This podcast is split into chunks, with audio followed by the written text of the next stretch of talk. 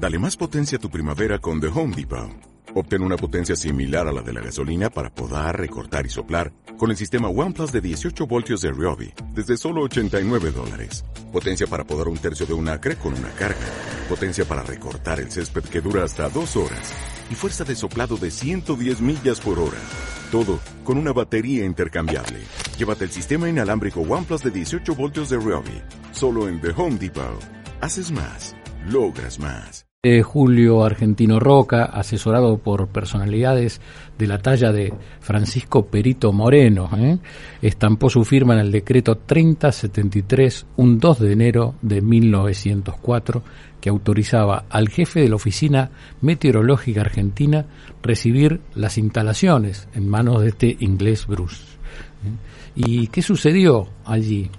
Es interesante eh, en esa expedición, la primera expedición, hubo Alberto Alcuneada, de 18 años, de la división ganadería, era el único argentino de la expedición.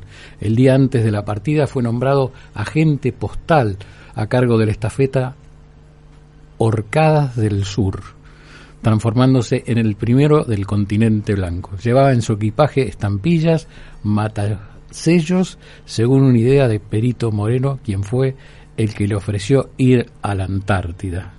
Y desde 1904 la Argentina tiene presencia allí en la Antártida, ¿eh? desde que se inauguró en las Orcadas eh, de forma permanente esa base ¿eh? en el continente antártico. Hoy, 22 de febrero, es el día de la Antártida Argentina, por eso el presidente Alberto Fernández y una comitiva estuvo en la base Marambio. Así es, eh, este discurso que emitió salió por cadena nacional, eh, estuvo allí también eh, homenajeando a todos los trabajadores de base Marambio y de las otras 12 bases en campamentos y refugios antárticos y en los buques afectados a la campaña antártica. Así que a todos ellos los homenajeó, habló que desde el 22 de febrero de 1904 se estableció el Observatorio Meteorológico de, de las Islas Orcadas del Sur y solo cuatro presidentes llegaron hasta allí. ¿eh? Él es el cuarto presidente en llegar y de esta manera, obviamente, eh, él lo toma como uno de los hechos más importantes que le toca en, en su presidencia. Vamos a conversar, si te parece, Gise, que nos está esperando y te ha tenido la amabilidad de, de hacer esta conexión con el capitán de corbeta Guillermo Cardoso, jefe de la base Orcadas en la Antártida, Argentina. Nos escucha muy buenas tardes. Aquí Santiago Pondesica y Gisela Larsen. ¿Qué tal? Buenas tardes. Acá los saludamos de corbeta Guillermo Cardoso, jefe de la base Antica Conjunta Orcadas. Los trabajadores de nuestro equipo, a la audiencia desde la isla Nauri, Orcadas del Sur.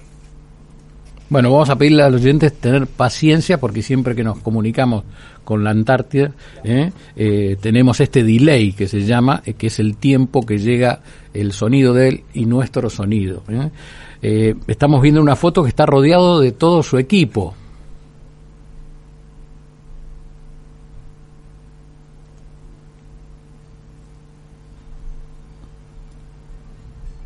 Bueno, vamos a tratar a ver si ¿Nos está escuchando bien? Guillermo Cardoso, muy buenas tardes. ¿Nos está escuchando bien? Bueno, estábamos hablando con el capitán de, corbeta, Guillermo Cardoso, que es el jefe de la base Orcadas de la, de la Antártida Argentina. Sí, hace poco charlamos con la Antártida, ¿te acuerdas? Y teníamos ese, viento polar le corta las antenas. Y mientras tanto te quiero contar quiénes fueron los presidentes que fueron. Viste que, que Alberto no nombró, pero dijo hace 20 años que no venía un presidente. ¿eh? ¿Ahí nos escucha, capitán? ¿Usted, si nos escucha? Sí, nos escucha.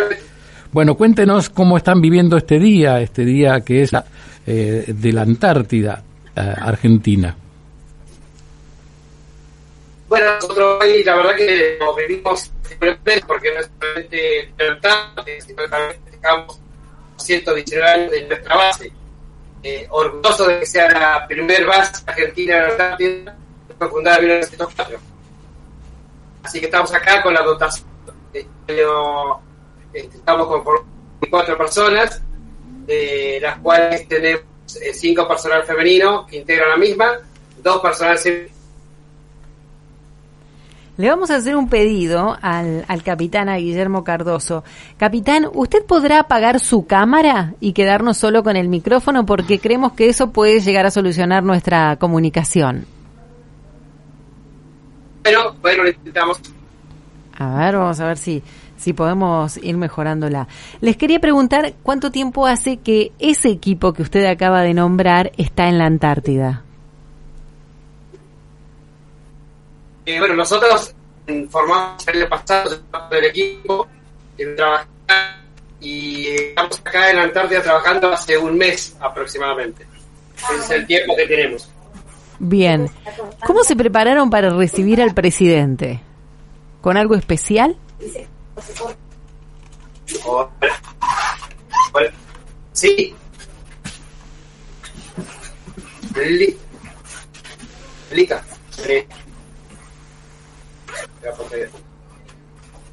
Estamos haciendo un cambio de líneas en este momento para poder salir por teléfono, a ver si mejoramos la comunicación. Eh, y ya lo tenemos enganchado. A ver, ¿me escucha mejor usted? Sí, yo lo escucho bien. Perfecto, ahora sí, va, bravo, muy bien. Bueno, le preguntaba si se prepararon de alguna manera especial para recibir al presidente, dado que no es común que un presidente asista, ya que es el cuarto. Nada más. Eh, nosotros no, no recibimos al presidente acá en Orcadas. Eh, ah, perdón. A Marambio, a la Perdón, perdón, claro, es nosotros, nosotros no tuvimos la, oportunidad, eh, por ahí se da a veces este la esperanza de que venga, porque bueno, al ser la primer base, eh, haga un recorrido. de que venga, pero no. Está, está muy bien lo que usted... Estamos, lo que usted dice, capitán, porque la primer base en la Antártida es Orcadas, con una historia apasionante, ¿no?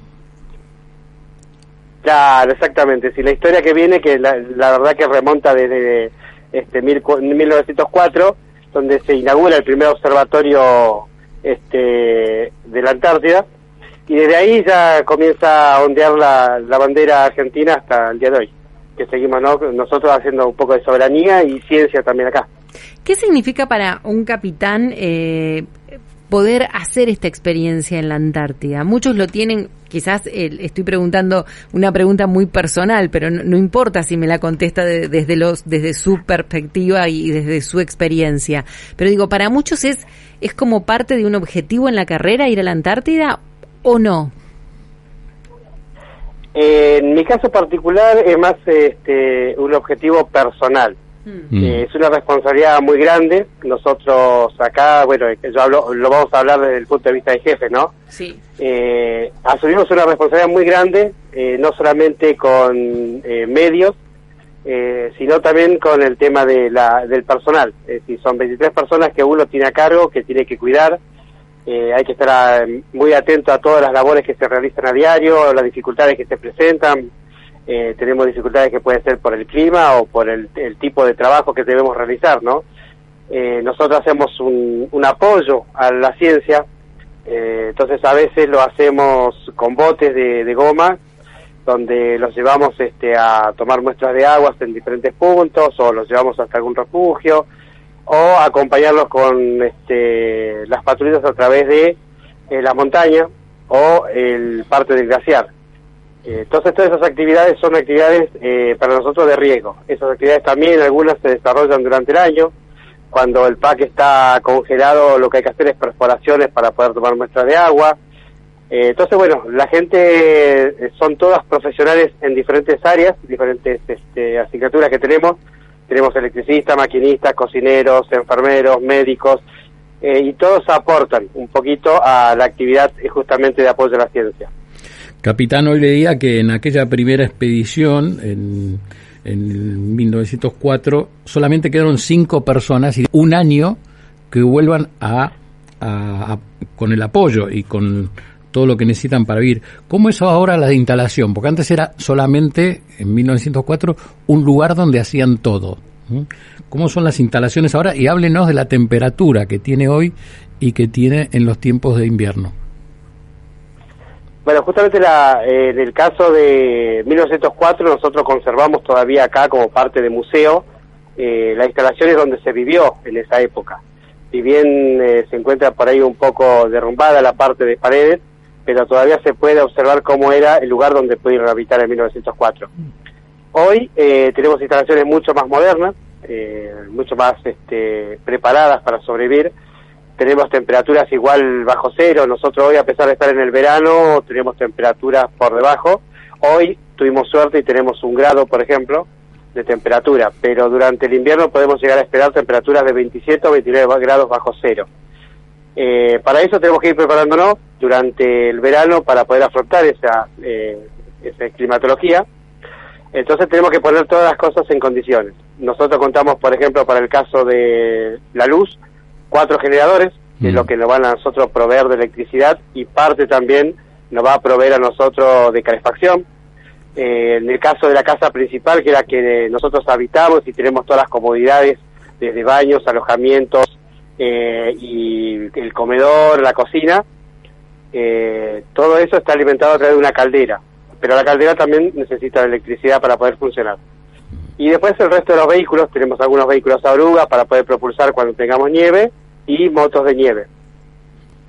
Capitán, considerando que están a 3.000 kilómetros, estoy leyendo, y si no usted me corrige, de Buenos Aires, eh, leía que antes de 1904 se llegaba todo lo que necesitaban desde las Islas Malvinas. Ahora, ¿desde dónde los ayudan ustedes? ¿Desde qué lado del continente?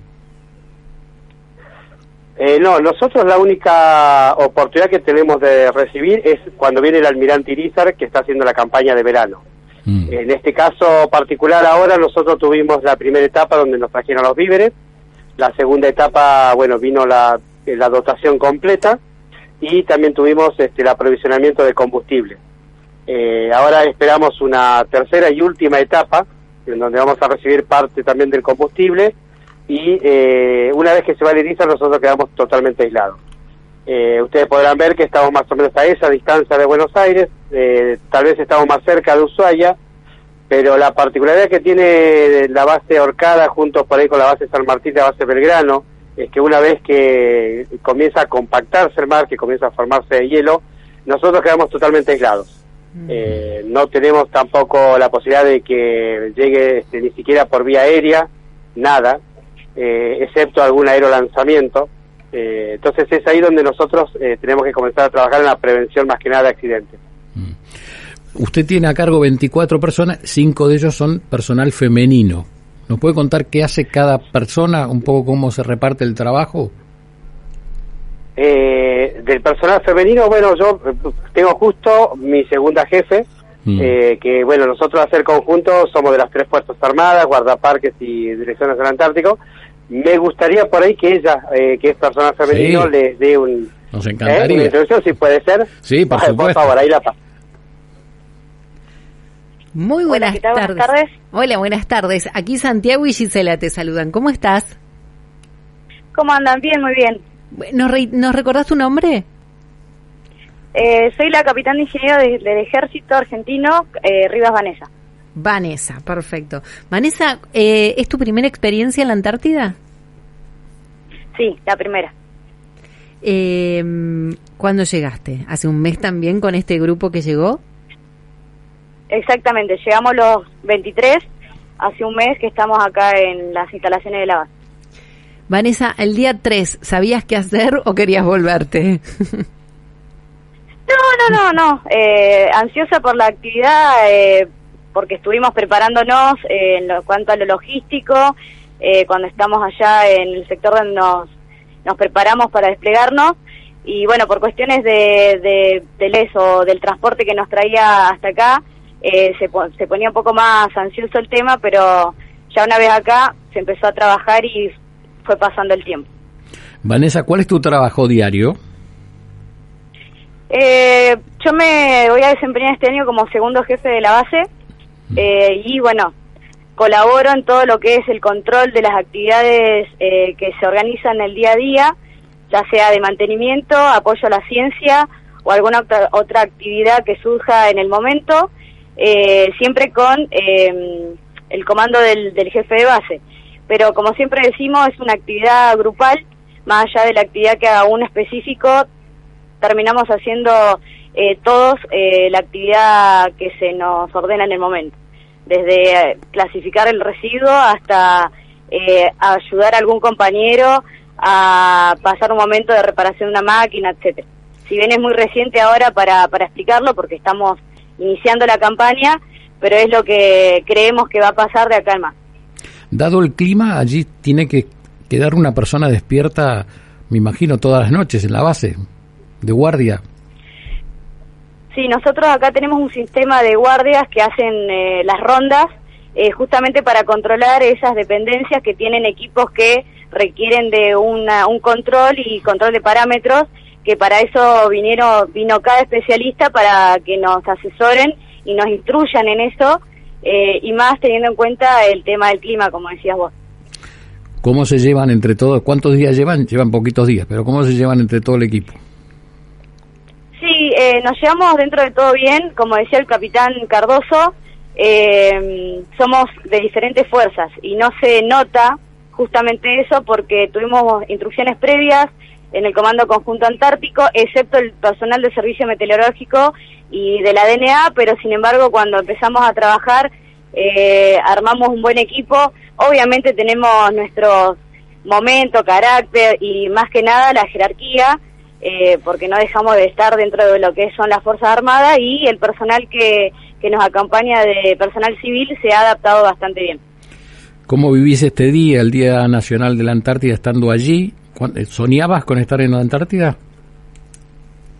Sí, la verdad que ya uno cuando está en el curso se empieza a proyectar algunas cosas y una vez acá eh, también tiene ansiedad de empezar a trabajar, de querer hacer todo y hoy es un día que, que la verdad que no, no sabíamos bien cómo iba a ser el desarrollo del día, pero iniciamos con una ceremonia eh, que el clima nos acompañó y a partir de ahí, una vez que entramos a la casa, empezaron las entrevistas mm. y creo que también eh, cada uno de las familias pudo recibir las noticias de que salíamos por radio o por televisión o por alguna un canal de internet, así que eso también es una caricia para las familias que nos acompañan desde lejos. Seguro. ¿Se come algo distinto hoy para celebrar este día? ¿Algo más rico que de costumbre? No, nuestro cocinero todo el tiempo nos está tratando de hacer cosas ricas, eh, lo normal. Este, hoy se, se, hizo una torta bastante buena, unos chipás, una, una chocolatada. Eh, y supuestamente la noche una sorpresa, así que no se van a enterar cuál es porque ah. cortar la transmisión. pero, pero no, siempre nos sorprenden y hasta algunos que le hacen a la cocina también los días domingo y demás están ahí ayudando a, a preparar algo. ¿El asadito es posible, Vanessa, que no sea en horno? El asadito como el que conocemos no nosotros. No mucho a la cocina, pero normalmente le, eh, creo que el día que me toque van a tomar sopa, pero sí, acá tenemos gente que se va a dar todas las mañas para hacer un asado eh, como si estuviera en el continente. Muy bien. Eh, pero por el momento hemos tenido algunos en un sector que está preparado para eso, pero bueno, creo que durante el año nos van a ir sorprendiendo los integrantes de la dotación. Muy bien, muy Vanessa, ¿cómo es tener la familia lejos? O sea, bueno, hoy nos vieron, nos escucharon, nos pudieron ver a través de internet. Eh, saber, ¿hasta cuándo no vas a ver tu familia? Eh, nosotros, eh, los, todos los que estamos acá, vamos a ver a nuestra familia entre 12, 13 meses. va a ser el contacto solamente por este medio, por teléfono, por WhatsApp, si es que el Internet lo permite y yo creo que cada uno lo vive de diferentes maneras. Algunos vinieron, dejaron hijos, esposos, esposas, madres, así que creo que cada uno lo, lo va procesando de diferentes maneras. Hoy, por ejemplo, colgaron unos dibujitos que hicieron los nenes, así que bueno, eh, creo que los papás están acá a punto de romper, quebrar, pero y bueno, tenemos una mamá que es una cabo principal, así que también eh, eh, tenemos que formar un equipo, un compañerismo para también formar una familia acá y que no se sienta la distancia con el continente y con los seres queridos. Qué bueno, qué bueno todo lo que contás, Vanessa. Qué, qué energía esa mamá, ¿no? Estando, estando lejos tienen que poner allí para, para pasar y para armar equipo aparte, ¿no? Lo que puedes aportar vos, lo que puede aportar cada uno de ustedes para formar un buen equipo y, y estar todo este tiempo. Te agradecemos muchísimo, felicitaciones de nuevo por este día a todos los que están allí cumpliendo con, con su deber, con su tarea y aprendiendo por sobre todas las cosas. Bueno, muchas gracias a ustedes. Le Bueno. paso con el capitán. Sí, por favor, así lo despedimos. ¿Mm? Hola. Capitán, eh, estamos hablando del capitán Guillermo Cardoso, jefe de la base Orcadas eh, en la Antártida Argentina, en el día de la Antártida Argentina, este 22 de febrero. Bueno, capitán, lo felicitamos, la verdad eh, sabemos del esfuerzo. Eso es hacer patria, estar ahí, ¿no? Un 13 meses sin ver a su familia. Le dejamos el mensaje que quiera para nuestros oyentes. No, simplemente, bueno, que toda, toda eh, acá lament- eh, nosotros por ahí eh, lo que vemos es que todo esfuerzo tiene su gratitud, es decir, este, como yo se los digo a ellos, es decir, un año acá, eh, seguro que la gratitud la van a tener a nivel personal, a nivel familiar eh, o profesional, que es lo que cada uno busca o la meta que uno busca. Eh, la meta hay que buscarla, hay que tratar de encontrar siempre los objetivos este, que uno quiere y pelear por ellos. Eh, en este caso nosotros este, lo estamos haciendo desde acá, estamos haciendo eh, soberanía, estamos haciendo ciencia, que es lo que la Antártida realmente nos marca a nosotros. Eh, todo eso también obviamente a través de los diferentes tratados, legislaciones, a través de lo que nos forman en el Comando Conjunto Antártico, pero se mezcla un poquitito con lo personal. Entonces lo personal es el compromiso que cada uno de nosotros pone eh, para con la patria. Le agradecemos muchísimo, Capitán Cardoso, y mm, nos encontraremos seguramente en otro momento cuando nos abran la puertita y nos dejen pasar allí para que los oyentes puedan escuchar eh, a través de- del aire de Millennium lo que, lo que está ocurriendo en el sur de, de nuestro país, allí en, en la Antártida. Muchísimas gracias.